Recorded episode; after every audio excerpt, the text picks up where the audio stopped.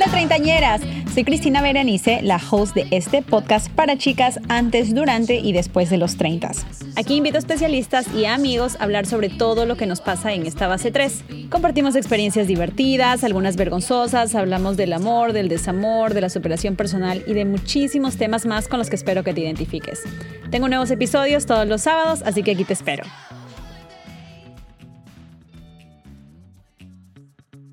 Hola chicas, ¿cómo están? Bienvenidas a Treintañera, ya saben, su podcast favorito para todas aquellas que quieren saber un poquito de todo. La verdad es que aquí hablamos de todo un poquito. Hoy estoy bien contenta porque he invitado a una treintañera graduada.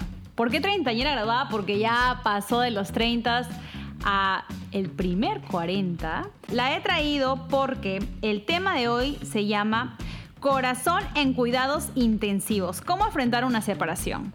Y su nombre es Magali Ponce. Magali, ¿cómo estás? Hola, mi Vera hermosa. Muchas gracias. Estoy súper bien y súper contenta de tu invitación y de poder compartir todas mis experiencias de treintañera, que ya graduada. y muy feliz de estar aquí y, bueno, eh, eh, poder darles todos mis conocimientos y todos mis tips para que no repitan y no tropiecen con la misma piedra jamás. ¿Qué haces por la vida? Bueno, yo soy chef. Eh, aquí en Nueva York tengo una empresa que se llama Coyas NYC, donde yo soy el executive chef. Para todas las peruanas que nos están escuchando aquí en Nueva York, ya saben, tienen que ir www.coyasnyc.com, la mejor comida peruana, ya saben. Sí, también soy coach. Eh, apoyo a todas las mujeres a poder encontrar su, propósito de vida y empoderarlas para poder salir adelante de cualquier situación y sobre todo a, las latinas, inmigrantes, a poder apoyarlas a alcanzar sus sueños y recordarles por qué razón migraron y que hay que seguir con ese sueño.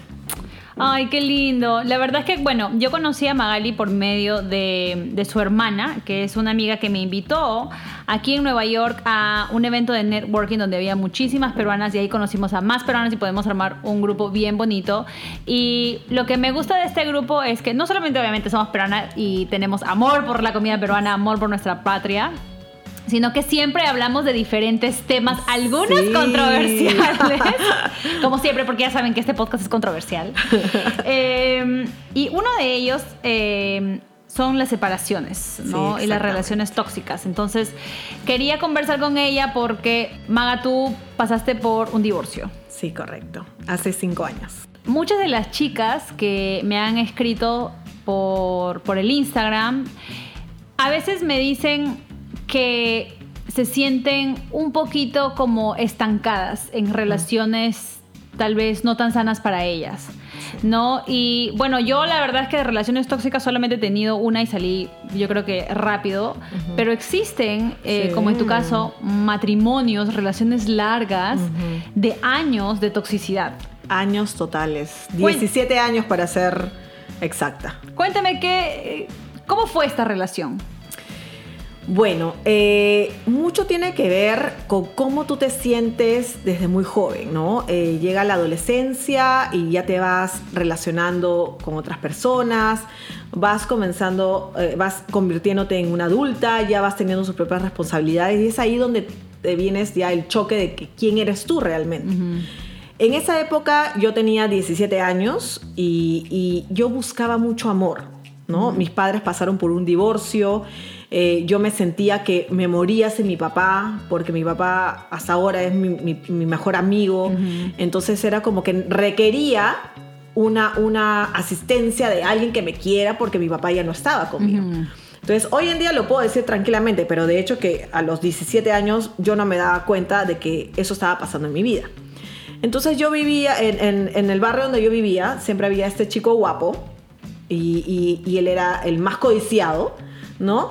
Y en esa época yo me sentía tan segura de mí misma, porque era gordita, bueno, sigo siendo gordita, pero en ese, mm. en ese Tú tienes las verdaderas curvas, las ricas curvas. Ahora tengo más curvitas, más ricas todavía. Eh, pero me sentía súper insegura. Entonces de pronto él me comienza a mirar. Me comienza a mirar, me comienza a coquetear, fuimos amigos y comenzó una relación bonita de amistad hasta que luego me dijo para estar. Entonces yo sentía que, oh, me había ganado la lotería con ese churrazo, ¿no? Era el, el codiciado del barrio y me eligió a mí, a la gordita, ¿no? O sea, qué bien. Entonces, obviamente, dije, wow, lo máximo. Yo siempre he sido una persona que doy todo de mí, al máximo, muy, muy comprometida con mis relaciones. Y en eso eh, pasaron los años y ya comenzaba el tema de, lo tóxico, ¿no? De la relación, mis celos, mi inseguridad influyeron muchísimo para poder tener una relación muy tóxica. Eh, él sabía lo que a mí me molestaba, lo que a mí me hería y él me daba, cuando me quería jorobear, me daba justo donde a mí más me dolía. Pero ¿cómo empieza esta relación tóxica? ¿En qué momento se torna tóxico? Porque siento que a veces lo que pasa, lo que nos pasa a muchas mujeres es que estamos en una relación y no nos damos cuenta. Entonces tomamos ciertas cosas, ciertas actitudes de nuestra pareja como algo normal o lo vemos a la broma a veces y no nos damos cuenta que realmente se está, entre broma y broma sale la verdad. Exactamente. Entonces, ¿en qué momento sucedió? Eh, fue súper raro realmente porque nosotros tuvimos una relación de un año, casi año y medio, en el que nunca peleábamos. Al inicio era todo maravilloso, todo lindo, eh, pero ahí, al año y medio más o menos, yo me comencé a dar cuenta que él comenzaba a irse cuando él me, él me comenzaba a mentir, en otras palabras, ¿no? Él me decía, mi amor, me voy a dormir temprano. En ese tiempo todavía no había ni celular, ni, ni, Instagram, ni Facebook, ni nada.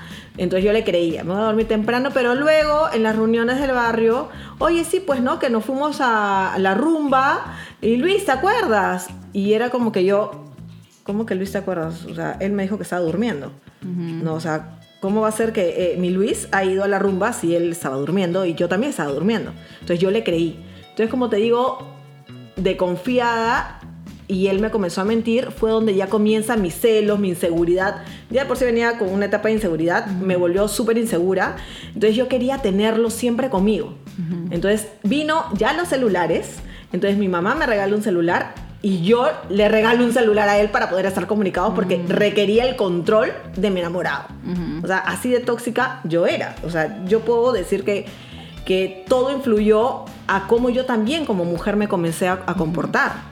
Y él obviamente me ayudaba con largándose, no contestándome el celular, me apagaba el celular, entonces mi ansiedad crecía y crecía y yo lo quería tener controlado y de pronto hubo un día que, oh, salí embarazada. Muy. Entonces salí embarazada de mi hijito maravilloso, Sebastián. Entonces yo sentía, ah, ya. O sea, de esta manera, Ahora él sí va a estar conmigo. siempre, ¿no? O sea, porque ya salí embarazada, entonces tengo un hijo de él.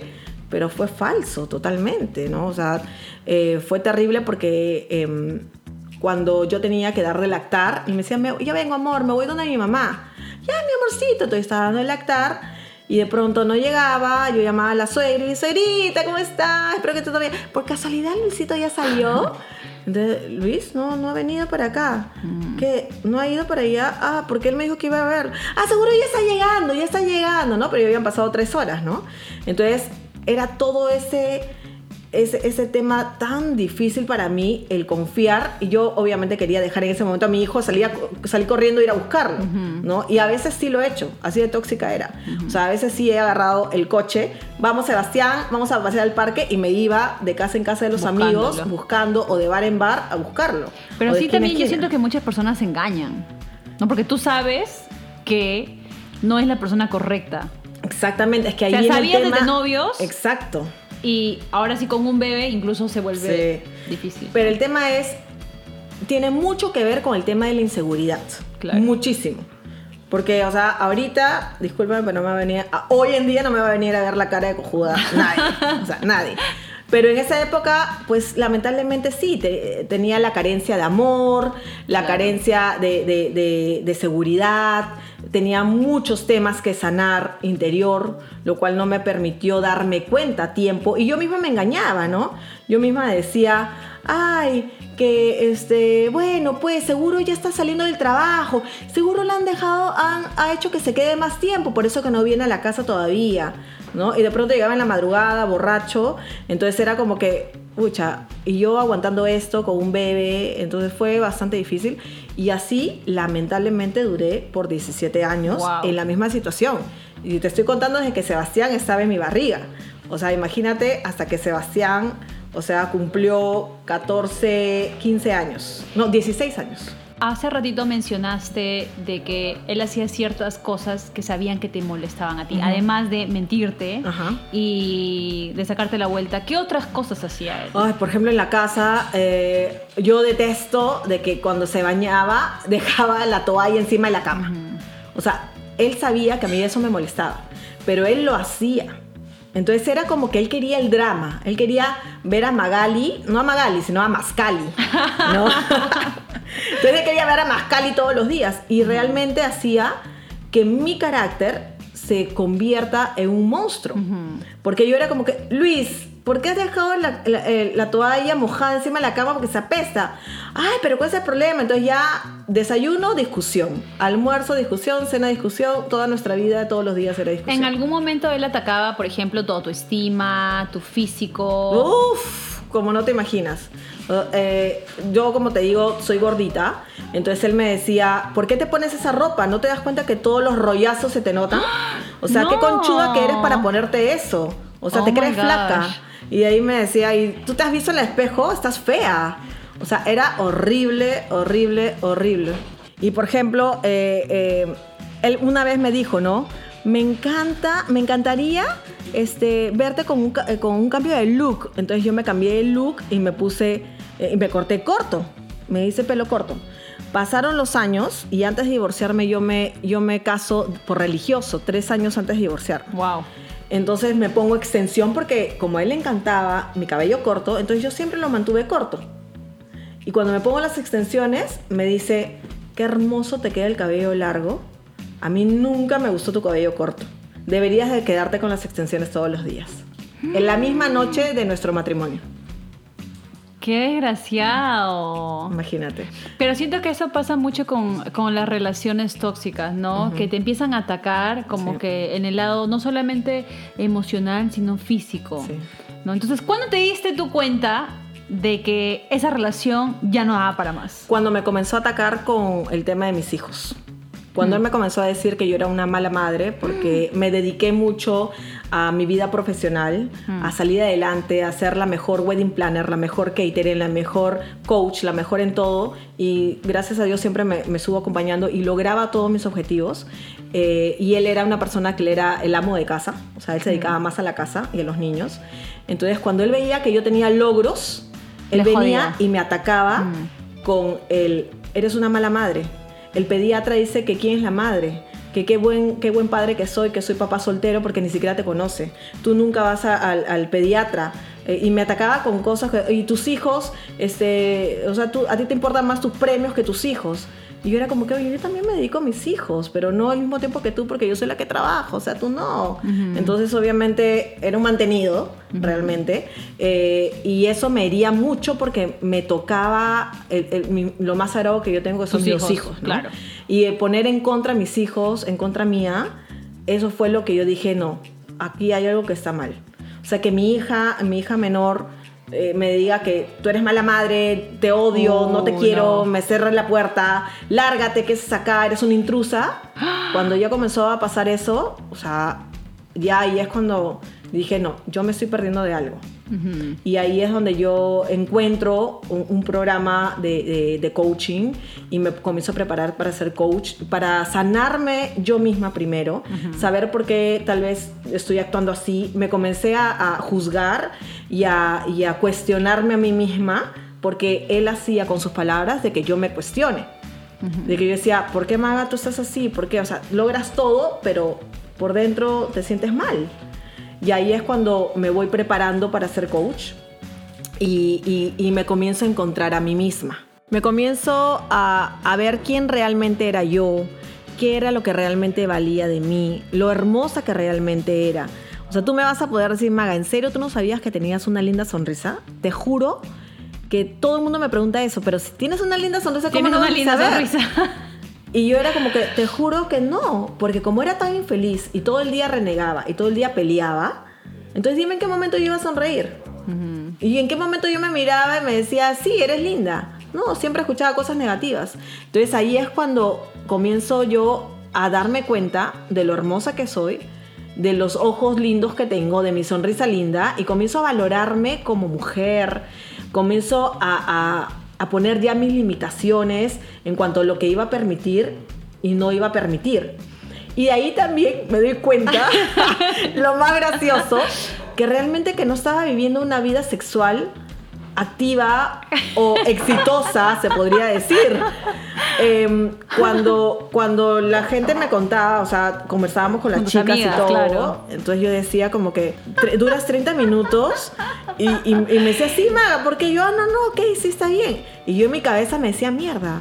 Yo, mi marido solamente dura 5 minutos y yo juraba que eso era todo el sexo. Y era encima la tenía chiquita. O sea, yo decía, ¿qué mierda me he estado perdiendo todo este tiempo? O sea, ¿dónde está? Porque para mí era súper tabú hablar de sexo. Claro. ¿no? Entonces ahora que ya estaba liberándome de todas mis cargas, empoderándome, pues ya podía yo escuchar y, y también hablar y opinar de cosas, ¿no? Hasta que ahí me comencé a dar cuenta de lo que me estaba perdiendo en la vida afuera.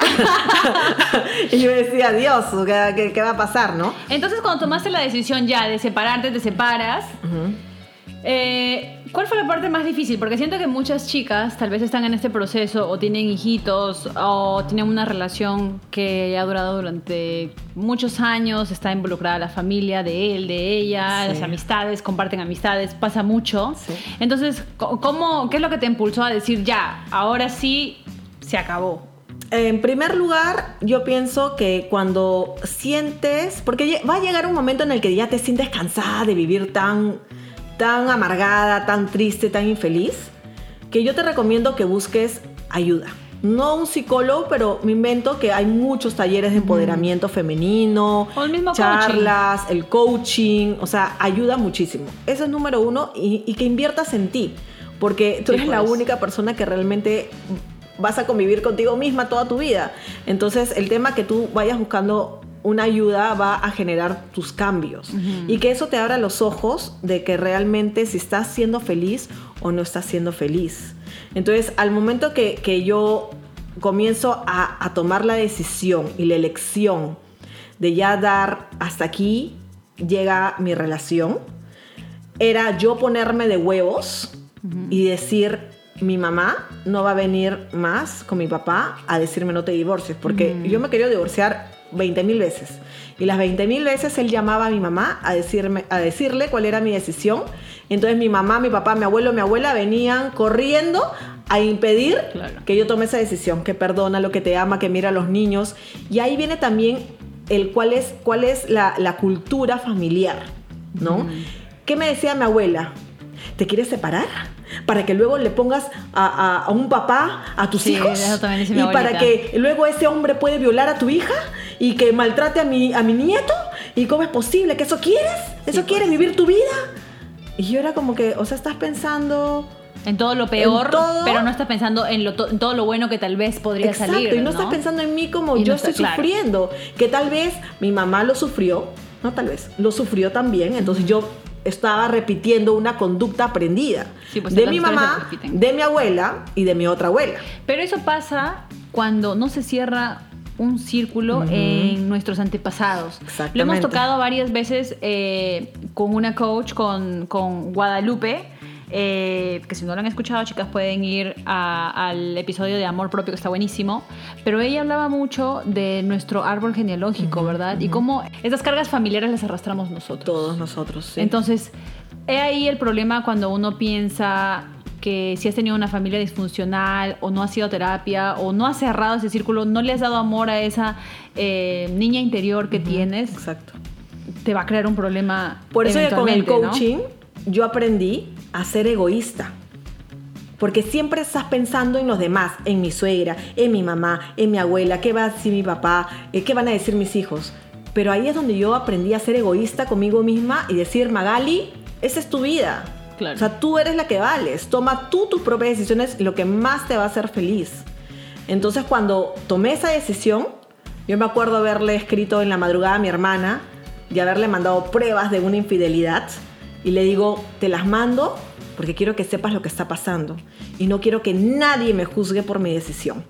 Así que lo mismo le estoy mandando a mi mamá, Así que por favor, porque sí, sí, sí, siempre me ha importado lo que mis papás opinen. Obviamente, Lo que mi familia opine, importa. porque somos de una cultura familiar Nos que importa, siempre estamos sí. en que nos importa lo que digan los demás. Lo cual también aprendí en el coaching, que no te, te debe valer madre lo que, lo que digan los demás. de Pero puedes vida. tomarlo en cuenta, tal vez aquí y allá, ¿no? Claro, Pero al final ya es, eliges es tú. tu vida. Exacto, Claro, ya es eliges tú vida. qué tomas de información y qué no de lo que te diga tu familia. Entonces yo tomé esa elección de, de- de separarme, inmediatamente comencé mis papeles del divorcio porque decía, si no lo hago, tal vez voy a flaquear y no quiero Claro. flaquear. Entonces enseguida hice lo del divorcio y ya. O sea, y, y- y- y fue, fue de mi vida. Pero al irse de mi vida, te juro, Veré, que sentí un peso menos en mí. Es- Es más, hasta me adelgacé. Y era como que, ¿por qué me estoy adelgazando? Pero eso es lo comiendo- mejor, eso es lo mejor. igual, ¿qué pasa? Entonces decía, ay, lo que pasa es que me estoy quitando muchos kilos encima. ¿no? y, y eso me apoyó muchísimo en el sentirme nuevamente sexy, regia, mujer, amada, poderosa. O sea, imagínate que yo allá en Perú, eh, eh, aparte, aparte de, lo, de lo de chef y todo eso, ahí yo estaba estudiando lo de coaching. Eh, yo pertenecía a grupos en los que yo daba charlas de empoderamiento. Yo hacía eso. Entonces, ¿qué pasaba al último cuando ya terminan las charlas? Todo el mundo quiere abrazarte, agradecerte, vivir ese momento de gratitud. Entonces vienen las fotos, fotitos, abrazos, besitos, tanto de hombres como de mujeres. Y eso a él le molestaba. Entonces hubo un día que él me dijo, o la tarima o nuestro matrimonio. Y yo lamentablemente, antes del coaching, yo elegí este, el matrimonio. Y, y realmente me, me- me alejé mucho de, de las tarimas, que es algo que a mí me encanta, es algo que me apasiona. Y aquí en Nueva York quiero volver a hacerlo. Y justo con el divorcio, eh, comienzo a, a creer más en mí y creo el grupo de huevos con tacones. Porque yo amo los tacos, como no te imaginas. Adoro. Acá en Nueva York es difícil usar tacos porque Sí, acá porque estamos en el corre-corre. Pero ya en Perú yo era todos los días tacos 7, 9, todos los días. Entonces todo el mundo me decía, oye, ¿qué tales huevos que tienes para hacer esto? ¿Qué tales garras que tienes para hacer esto otro? Hasta que yo agarré y dije, claro, pues, ¿no? Yo soy una mujer de huevos, pero con tacones, ¿no? Y ahí es donde nace el, el grupo Huevos con Tacones y donde daba todas las charlas de empoderamiento femenino. Y yo de verdad que estoy súper agradecida con toda la gente y la comunidad que formé en Perú, porque a- hoy en día veo a mujeres exitosas a raíz de mis charlas, de los grupos, de las conversaciones que teníamos. Y yo era como que, wow, y eso a mí me recontramotiva porque digo, o sea, uno puede estar en muchas desgracias, pero llega un momento que tocas tan fondo que esa desgracia se convierte en algo maravilloso En para en un impulso para el mundo, para muchas mujeres, para o hasta hombres también. Entonces, para mí eso fue algo muy positivo que salió a raíz de mi divorcio. Y ¿no? bueno, ahora que ya te divorciaste, cinco años de divorciada, felizmente divorciada. Sí. Ay, me fui a celebrar a, a- a Cancún con mi hermana. Me fui a un celebrar. divorce, un divorce party, Sí, un te juro. Me preguntaron, este, ¿y qué están celebrando? Mi divorcio. y nos trataron como reinas en ese viaje por mi divorcio. Y la felizmente divorciada. ¡uh! Exacto. Lo máximo Sí, porque a veces esa es la mejor decisión. Mira, yo vengo de una familia eh, donde mi mamá ha pasado por un divorcio y yo creo que que lo puede entender. Entiendo desde su punto de vista, porque obviamente tenía tres niñas, ya había venido de, de una relación no buena con, con mi padre. Y puedo entender por qué la gente trata de luchar por el matrimonio. Y a veces funciona, sí, ¿no? Cuando uno, sí. cuando uno lucha por su, por su matrimonio, funciona. Pero cuando pasan tantas veces, reiteradas oportunidades, infidelidades y acciones repetitivas, patrones, Exacto. ese hombre no va a cambiar definitivamente. No, así hagas lo que tú hagas, él no va a cambiar. Claro, y si, y si encima te sigues topando con el mismo patrón, con diferentes personas, Claro. ya hay algo que también es un tema de sanación. Y aparte de eso, no solamente es contigo, sino es con tus hijos. Porque nosotros lo, lo sufrimos, pues. Porque no solamente sufríamos que, que ya no íbamos a tener ese núcleo familiar como tal, pero también yo, mis hermanitas estaban pequeñas, pero yo sufría al ver a mi mamá súper triste llorando, encerrada en el cuarto, en mi cuarto a solas. O sea, también me dolía. Entonces, cuando a veces los papás dicen, no, pero yo lo hago por mis hijos, los hijos se dan cuenta. Claro. Los hijos se dan cuenta de que la relación no está funcionando bien y que, que tus papás no están bien y te duele. y Entonces, que ellos son infelices también. claro, entonces si tú trataste varias veces, intentaste, diste todo de ti para salvarlo y no se pudo, yo creo que lo Sí, mi mejor hijo prácticamente. Sebastián, mi hijo mayor, migró a Estados Unidos escapando de todo el drama que él vivía. Ya. O sea, él estaba cansado de que era desayuno, almuerzo, cena. Peleas. Pura peleas, gritos y, y- y era horrible. y, y- y Luis, pues, no entendía de el daño que le estaba haciendo a los niños. ¿Cómo has hecho para empezar a salir? Después de que ya terminaste una relación tóxica, ahora, ¿qué cosas son negociables y qué cosas no son negociables? En primer lugar, yo aconsejo a las personas que están pasando por este momento del divorcio, separación, que es el momento en el que más estamos sensibles y muy susceptibles a cualquier nuevo amor. Y somos facilitas de caer en, en lo que el, el hombre nos pinte pajaritos claro, en el oído. Te ¿eh? dejaron, te dejaron un vacío, pues, ¿no? Y tú De tratas de llenarlo. Exactamente. Ya, sí. Entonces, eso también me ha pasado. También me pasó en Perú, cuando yo todavía estaba en Perú antes de venirme a Nueva York. O sea, venía un pate, me pintaba pajaritos y yo le creía. No, sí, este es, decía yo, todavía toda estúpida. Sí, este es, este es, decía. Y yo le contaba siempre a mi hermana, este es, hermana, este es. Mi hermana, pero conócelo bien. Era bien ingenuo. Recuerda que yo he estado con Luis desde los 17 años. ¿Fue tu único enamorado? No, tuve antes otro. pues, Ya, ¿no? ya, pero, Pero, tu sí fue- mayor relación. Claro, fue mi mayor relación de 17 años. O sea, 17 años y, y- y- y, o sea, comí pan- arroz con huevo todos los días. Este. Pero, A pero- huevo, huevo de codorniz. Huevito de codorniz. Pero. No era eh, avestruz, pero bueno, era codorniz. No, ahora Era sí ya, había, ya era lo comí la de avestruz. ya, ahora. Acá en Nueva York he conocido muchos avestruces.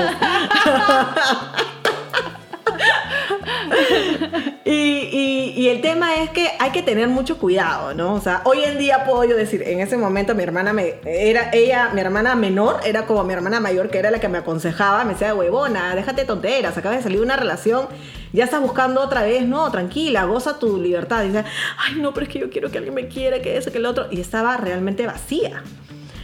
Hasta que dije, hasta que llegué acá a Nueva York y me di cuenta que y decía, pucha, la vida de Nueva York es otra cosa, hello, acá no se puede estar solte- eh, casada ni, ni comprometida, acá uno está para vivir y gozar. Em, pero, pero sí, o sea, yo aconsejo de que cada una debe pasar su proceso de estar sola, conocerse al máximo, qué te gusta, qué no te gusta, qué estás dispuesta a tolerar, qué no estás dispuesta a tolerar, que eh, di- diviértete sola, camina sola, vete al cine sola, viaja sola. eh, pasa tiempo contigo a sola para que te puedas conocer realmente quién eres tú. Pero a veces te da miedo, ¿no? Claro, al La principio me- yo me sentía una estúpida, de verdad, decía sola, yo caminando, siempre he estado con amigas, siempre he estado con amigos, o sea, yo por qué sola. Pero ¿sabes qué? Es rico conocerse. Mm. ¿Qué aguantas que no? Yo nunca caminaba en Perú. Acá aprendí a caminar un montón. ¿no? Hasta para ir a la esquina a comprar el pan era con carro.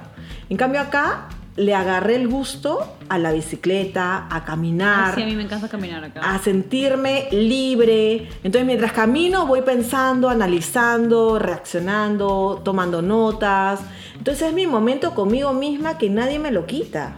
Ese es el momento para mí, para yo tomar decisiones de mi vida, de mis hijos, de mis sueños, de lo que yo quiero construir para mí, no para nadie más. Entonces, mi consejo para todas las mujeres que están pasando esto es date tu tiempo. Sí, sé que te pica, te pica. A mí también me picaba un montón. Pero no lo tomes como que ya, ese, ese, ese nuevo comienzo de repente, porque también es difícil el conocer y el volverte a intimar con alguien, porque como estás vacía, sientes que ya tuviste relaciones con alguien y ya es, ay, mi amor, ya, con él me caso. Pero no, o sea, es, tal vez es, tómalo con calma, tómalo a la ligera al principio. Si es un buen muchacho, bacán, te vas a saber entender, pero, pero yo te, te sugiero de que te tomes tu tiempo. ¿no? Poco a poco. Y, y es difícil, al, al inicio es bastante difícil porque hay ese apego. Entonces, ¿cómo podrían hacer las chicas que están pasando por este proceso para que no les afecte tanto la, opi- la opinión de los Y de sobre los todo demás? lo familia, ¿no? Lo primero que Sí, debe importar siempre es la opinión de tu familia, ¿no? Yo lo que hacía cuando comencé yo ya a salir, primero divertirme, porque recuerda que comí pan con huevo de codorniz, más yo metida en mi casa siempre y no teniendo diversión nunca. Entonces comencé yo a divertirme, yo nunca le contaba a nadie lo que hacía, nunca. Nunca le contaba a mi abuela, a mi mamá, a mi hermana, no. Ellos no, han, no, han sabido de nada que yo me iba a quincha todo jueves, viernes, sábado a divertirme. A bailar hasta manos poder porque yo amo bailar. Entonces me iba descubriendo a mí misma, hacía lo que a mí más me gustaba. Y tú me comentabas también de que en esa época conociste a un sensei, a tu Christian Grey. Oye, sí, puedes creerlo, Dios es tan bueno conmigo en eso. Escúchame, o sea, yo salía de este, de ese matrimonio, ya tenía como año y medio ya soltera. Y de pronto, eh, yo ya había conocido a este pata, en, eh, él, es coach también. Eh, lo conocí en un evento de Wedding Planner. Y, siempre me gustó, pero decía no, porque eh, yo estaba casada y este chico tenía, tenía su novia, pues no, ¿no? Y adivina qué, él me comienza a escribir Hola, ¿cómo está? Ya tú sabes cómo son los hombres que te quieren sacar información, cómo está el esposo, ¿no? Claro, para saber si se hacen una Y yo dije, ah, ya, este picaflor. Clásica, Este picaflor me pregunta cómo es el esposo porque tal vez está soltero. O tal vez, ¿no? Por ahí comienza la cosa. No, amigo, yo solterísima, no, ya me divorcié, ¿no? Le comienzo a contar. La cosa es que él me dijo, ah, ya, qué bueno. Seguíamos conversando. Nos pasamos horas de horas en el teléfono y de pronto él me dice, ¿y, tú has experimentado tener una relación larga distancia? le digo, no, realmente no, porque no funcionaría. ¿Y por qué no lo intentamos? Que nos llevamos tan bien. Entonces cuando ya dije, a ver, pues no, no voy a perder nada, si ni siquiera está acá, no pierdo nada, vamos a experimentar algo nuevo comienzo a experimentar algo nuevo, entonces ya viene ya las notas calientes, ¿no? Y era como que, Dios, ¿y cómo hago para calmar este, este furor que siento, ¿no? Dios mío. Entonces él, él me, me, comenzaba a decir cosas y yo era como que, ay, oye, tú, tú te ves como que sabes mucho y yo pucha, yo he comido pan con huevo de codorniz, o sea, 17 años y, 5 minutos me duraba Se va a quedar con el huevo de codorniz. El lonche, entonces, sí, te juro. Entonces decía, yo no sé mucho. Uy, ¿para qué le dije eso que no sé mucho? ¿Qué pasó en 50 sombras de Grey? Bueno, la metieron a la chica a un cuarto con un No, y la Anastasia no sabía nada. La Anastasia no sabía nada. Y el Christian sabía de todo. Entonces él se sintió Christian Grey y yo era la Anastasia. Es que sacó todo, amiga. Y de pronto me comenzó a, mandar cositas y yo era como que, por Dios, Dios mío, Señor Divino Jesús. Y yo era, ¿cómo era esto? Que un día, o sea, el morbo de él, que yo era santa pura, hizo de que él me llame un día y me diga, amor, estoy a punto de apretar el botón de comprar el ticket Tú dime si quieres que vaya o no a Perú. Y vivimos cuatro meses juntos para poder probar nuestro amor. Ella. Y yo era como que, miércoles. Dios mío, ¿qué hago? Le digo que sí, le digo que no. O sea, yo la tomaba a la ligera porque él estaba lejos y no pasaba nada. Claro. Pero ya que él esté acá, pues ya es otra cosa, amiga, ¿no? Y decía, Dios mío, todo lo que me ha enseñado Dios santo. Ay, Dios santo. Decía, ¿qué va, ¿qué va a hacer de mí? Pero bueno, la cosa es que le dije, ya, pues, vamos con todo, ya, pues, ¿no? Era el Christian Grey. Tenía nivel básico, nivel intermedio, nivel avanzado y nivel maestría.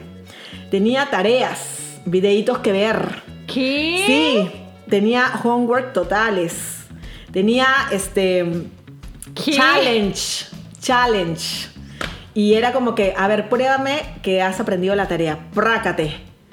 Y yo era como que, ¿es en serio? Como te decía hace un rato, cada hombre ha tenido una misión muy importante en mi vida. Y él, su misión fue enseñarme a sentir qué tan sensual, tan mujer y tan sexy yo podría ser. Que yo estaba escondida porque elegí esconderme y que él me destapó totalmente lo vedette que yo tenía por dentro. Te juro. Tu momento sexy sensual. Wow. De verdad, increíble. Amiga, para finalizar el, el episodio de hoy, ¿cuáles son tus dos tips Además de pasar tiempo a solas contigo misma, para las chicas que están pasando por un proceso de separación o divorcio. En primer lugar, eh, el, sentirse nuevamente hermosas, que eh, busquen ayuda, busquen ayuda, el coaching, eh, lugares de empoderamiento, el decirse todos los días en la mañana, y esto es, esto es mi terapia de todos los días, ¿ah? todos los días yo voy a mi, a mi espejo y todos los días me digo lo hermosa que soy, lo maravillosa que soy, lo poderosa que soy, lo feliz que soy. Estos son tus juguetes ya. es mi perrito, por si acaso. ya te están llamando con el juguete. Entonces, estas palabras empoderantes que tú misma te lo digas a ti misma en el espejo, no sabes el gran cambio que vas a tener en tu día. Y sobre todo, creerte lo mejor que tú puedes ser. O sea, tú dices, ay, sí, yo quiero ser, eh, no sé, la mejor profesora. Sí, o sea, repítetelo. Yo soy la mejor profesora. Sí. Yo soy la mejor chef. Y yo todos los días me digo, yo soy la mejor chef peruana aquí en Nueva York yo voy a lograr mi primera estrella Michelin muy pronto. O sea, todos los días yo misma me doy esa fuerza. Voy a lograr tener mi restaurante. Y así todos los días voy manifestando al universo lo grande, abundante que yo puedo ser. Y sobre todo sentirme hermosa. Como te digo, yo soy gordita, curvilínea, pero yo digo, estas caderas tiene su movimiento. Sí, mi amiga, la verdad que yo la veo siempre eh, súper empoderada. Por ejemplo, nunca te he visto cohibida para nada cerca de tu cuerpo. Siempre te he visto con tus escotes, con tus topsitos, con tus shortcitos. Y eso es lindo, porque creo que la seguridad se refleja y se vuelve atractiva. No, yo creo, a veces uno dice, este, la suerte la fea, la bonita la desea. Sí. ¿Por qué? Porque a veces hay personas que tienen en la mente, piensan que no son atractivas, pero realmente lo son y son lindas, más allá de lo físico. Totalmente. Más allá de lo físico. Y sobre todo también saber hoy en día, o sea, después de una ruptura, cuáles son tus no negociables. O sea, qué es lo que no vas a tolerar o qué es lo que eh, no estás dispuesta a, no entregar y a recibir. Claro. ¿no? Para mí eso hoy en día es súper importante. O sea, si yo siento un huevo de codorniz, I'm sorry, pero por más churro que pueda ser y más abundante que pueda ser, I am sorry, pero no estoy dispuesta. Después de tener un Christian Grey, ¿Tú crees que yo voy a poder aguantar un huevo de codorniz? No. No, ya tú quieres un huevo de dinosaurio. Para mí, sí, para mí es huevo de avestruz y que sea tan abierto como yo. Uno de mis no negociables, ¿no? Eh, el amor. Entonces, si tú defines cuáles son tus no negociables, inmediatamente eso va a ser tu alarma que cuando un hombre se te acerque y tenga algo que tú sabes que está dentro de tus no negociables, sea tu alarma de ti, ti, ti, este no es, eso no me va a gustar, de él durante toda mi vida, porque al principio todo escobita nueva barre bien. Sí, es verdad. Pero está en ti en darte cuenta. Pero ¿cómo te vas a dar cuenta si tú la tienes bien clarita cuáles son tus no negociables? Es lo que decía eh, Guadalupe Coach, que cuando uno va al supermercado uno lleva una lista, ¿no? Exacto. De cuáles son las cosas que tú quieres comprar a veces cuando no llevamos la lista, vamos al supermercado, compramos de, todo, y la lechuga que compraste y que nunca estuvo en tu lista, está ahí que se pudre, que te mira. exactamente. ¿Verdad? Entonces pasa mucho con nuestras relaciones también, ¿no? Que a veces cuando vamos así a lo loco a intentar nomás, no nos damos cuenta de que hay ciertas cosas que realmente no estamos dispuestas a tolerar. Totalmente. Entonces, bien importante, chicas, como dice Magali, hagan su lista de no negociables y negociables también, porque también es, sentir ahí afloja, ¿no? A veces hay cosas que tal vez tú podrías modificar, no cambiar necesariamente, pero sí modificar. Entonces es bien importante. Ahora, también que estás, estás dispuesta tú a también ceder hacia tu pareja, ¿no? Porque tal vez tú tienes algo que es un no negociable para esa persona, pero sin embargo esta otra persona quisiera darse el chance contigo. ¿Tú qué estás dispuesta a cambiar para que tú seas feliz estando con él? No es para hacerlo a él feliz, es qué es lo que tú puedes ser flexible para que tú te sientas feliz estando con, esta persona, con tu pareja, ¿no? Porque sí, o sea, me ha tocado gente de que me ha dicho, o sea, tú todo el tiempo eres hiperactiva, enérgica y, todo el día sonríes. Y todo el mundo, a todo el mundo le sonríes, a todo el mundo le abrazas. Entonces me dice, si tú no cambias eso, yo te dejo. Ah, bueno, papito, déjame porque yo no voy a cambiar. Esa es mi esencia. ¿Te imaginas a una Magali que no apachurre? ¿Te imaginas a una Magali que no sonría? sonrisa no, pues te tendrían que quitar los dientes para que no, no sonrías y aún así sonreirías. No hay forma. Ay, amiga, muchas gracias hoy por tu tiempo, por enseñarle a las chicas un poquito más de conocimiento. Sé que muchas de ustedes tal vez están pasando por un momento difícil, crítico en sus vidas, pero es importante que se quieran ustedes primero antes que nadie. Si nada, si ustedes no se quieren, nadie los va a hacer por ustedes. Ustedes, definitivamente, es bien importante. Así que tómense un tiempo para analizar la situación, vean realmente si ya intentaron una vez, dos veces, ya chicas, no esperen a una tercera porque tal vez esa persona no vale la pena y están perdiendo tiempo. Totalmente. Y a, a las treintañeras lo menos que queremos perder ahorita Sí. es tiempo. Sí, diviértanse, disfruten y, y prueben todos los, todos los huevos de todos los colores de todos los animales. huevos con tacones, por favor. Sí, huevos con Sigan tacones. huevos con tacones, que ya se viene eh, la edición Nueva York. Y Red de Magali. Magali o Magali en Nueva York. Gracias chicas. Chao.